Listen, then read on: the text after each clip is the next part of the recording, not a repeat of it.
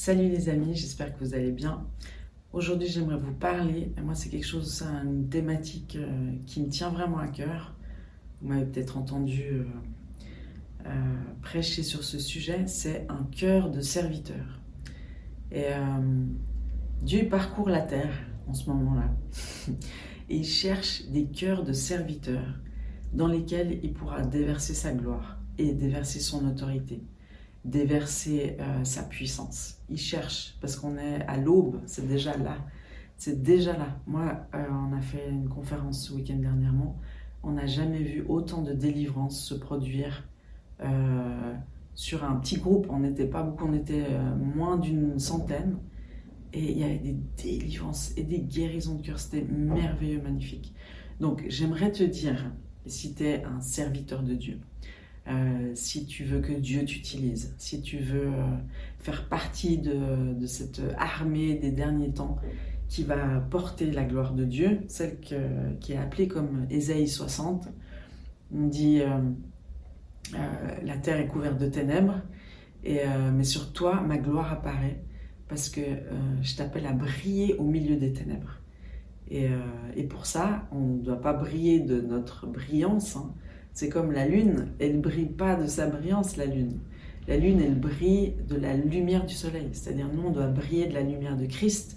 C'est plus nous qui vivons, c'est Christ en nous, et c'est Christ en nous l'espérance de la gloire. Donc, il y a deux passages en particulier dont j'aimerais parler, que je cite souvent. Et puis, je vais les prendre dans la Passion Translation et les traduire dans cette version.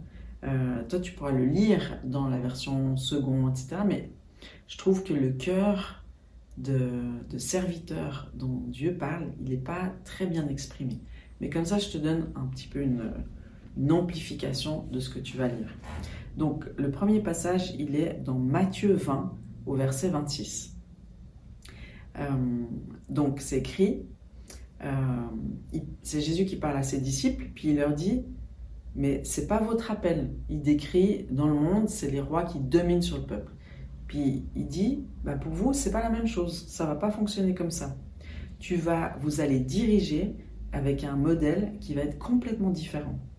Euh, il leur explique, le plus grand parmi vous, euh, c'est celui qui va servir les autres. Parce que le plus grand honneur et la plus grande autorité, euh, elle est réservée, c'est-à-dire celle que Dieu donne, elle est réservée pour ceux qui ont un cœur de serviteur. Le plus grand honneur que le royaume de Dieu donne et la plus grande autorité que le royaume de Dieu donne est réservée pour ceux qui ont un cœur de serviteur. Donc moi, je t'encourage à avoir ce cœur humble, ce cœur de serviteur qui a compris que le royaume de Dieu fonctionne avec des principes souvent totalement opposés à ceux du monde, où les premiers sont appelés les derniers, les derniers les premiers, Dieu, il aime confondre les sages avec les choses folles. Euh, et puis souvent, quand on suit Dieu, on va passer pour un fou aux yeux du monde. Mais parce qu'on a, on aura compris qu'on veut plaire à Dieu, on veut pas, on veut plus plaire aux hommes.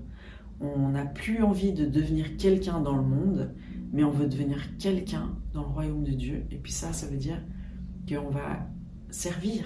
On va servir l'autre. Le plus grand serviteur, c'est Jésus. Il n'est pas venu pour juger le monde, il est venu pour servir, nous servir. C'est juste magnifique. Donc, un autre passage très important, c'est dans Luc 10 au verset 21.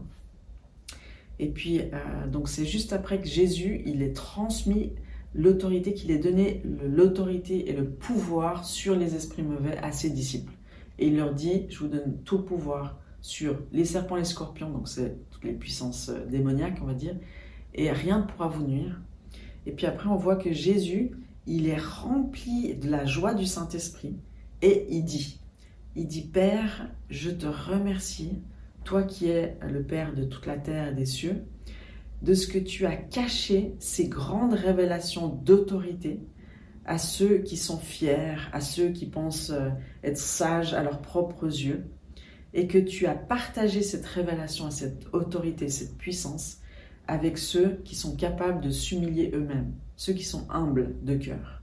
Oui, Père, euh, c'est ça qui plaît à ton cœur, c'est de donner ces choses, c'est-à-dire cette autorité, ce pouvoir contre les puissances des ténèbres, à ceux qui te font confiance comme des enfants, à ceux qui sont dépendants de toi, à ceux qui sont comme des petits-enfants. Ça, c'est euh, souvent Dieu dit quand, que le royaume de Dieu, il est pour ceux qui sont comme des petits-enfants.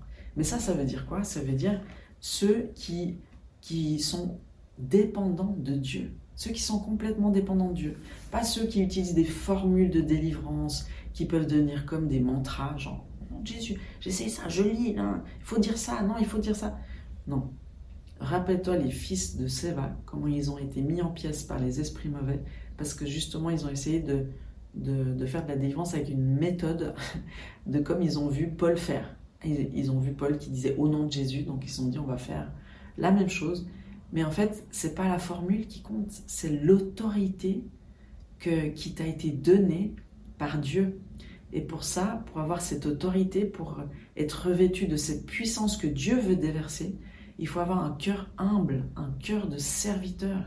Il faut avoir renoncé à ta propre vie et puis avoir compris que ta vie, elle est, elle est pour Dieu et que Dieu peut faire ce que ce qu'il veut avec toi et que en fait ton autorité, elle va être directement reliée à ta capacité à te soumettre et à renoncer à ta vie pour que tu puisses gagner celle que Dieu veut te donner parce que tu pourras marcher dans ces œuvres préparées d'avance et puis euh, vivre une vie de rêve, c'est-à-dire celle que Dieu a pour toi, que si au préalable tu as renoncé à ta propre vie.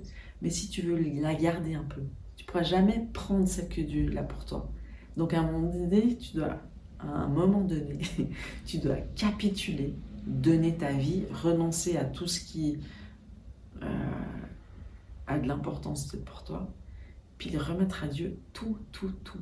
Et comme ça, il va pouvoir investir pleinement, t'investir pleinement de sa puissance, de son autorité. parce que là, il veut faire la différence dans ce monde, Dieu. Il veut que sa lumière éclate. Donc il cherche des cœurs de serviteurs. C'est aujourd'hui, maintenant que ça se passe. Donc je t'encourage, si tu si as faim et soif de Dieu, donne ta vie entièrement mets sur l'autel tout ce qui te semblait important jusqu'à présent, je sais pas, ta carrière, ta réputation, tout ça, ça doit être mis sur l'autel. Tu dois être prêt à paraître fou aux yeux du monde, mais sachant que tu vas plaire à Dieu. Et puis tu vas commencer à, à euh, à faire la différence euh, dans ce monde. Et que tu vas voir tout d'un coup que tu es revêtu d'une autorité qui te permet, comme Jésus l'a fait, il est venu sur la terre pour détruire les œuvres du diable. Et c'est ton rôle aussi, c'est de détruire les œuvres du diable dans la vie des gens qui te sont confiés et sur les territoires que Dieu te donne.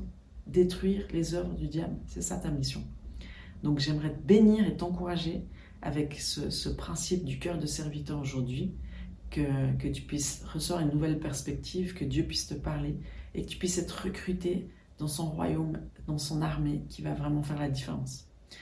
Euh, donc je te bénis et puis euh, à tout bientôt. Ciao.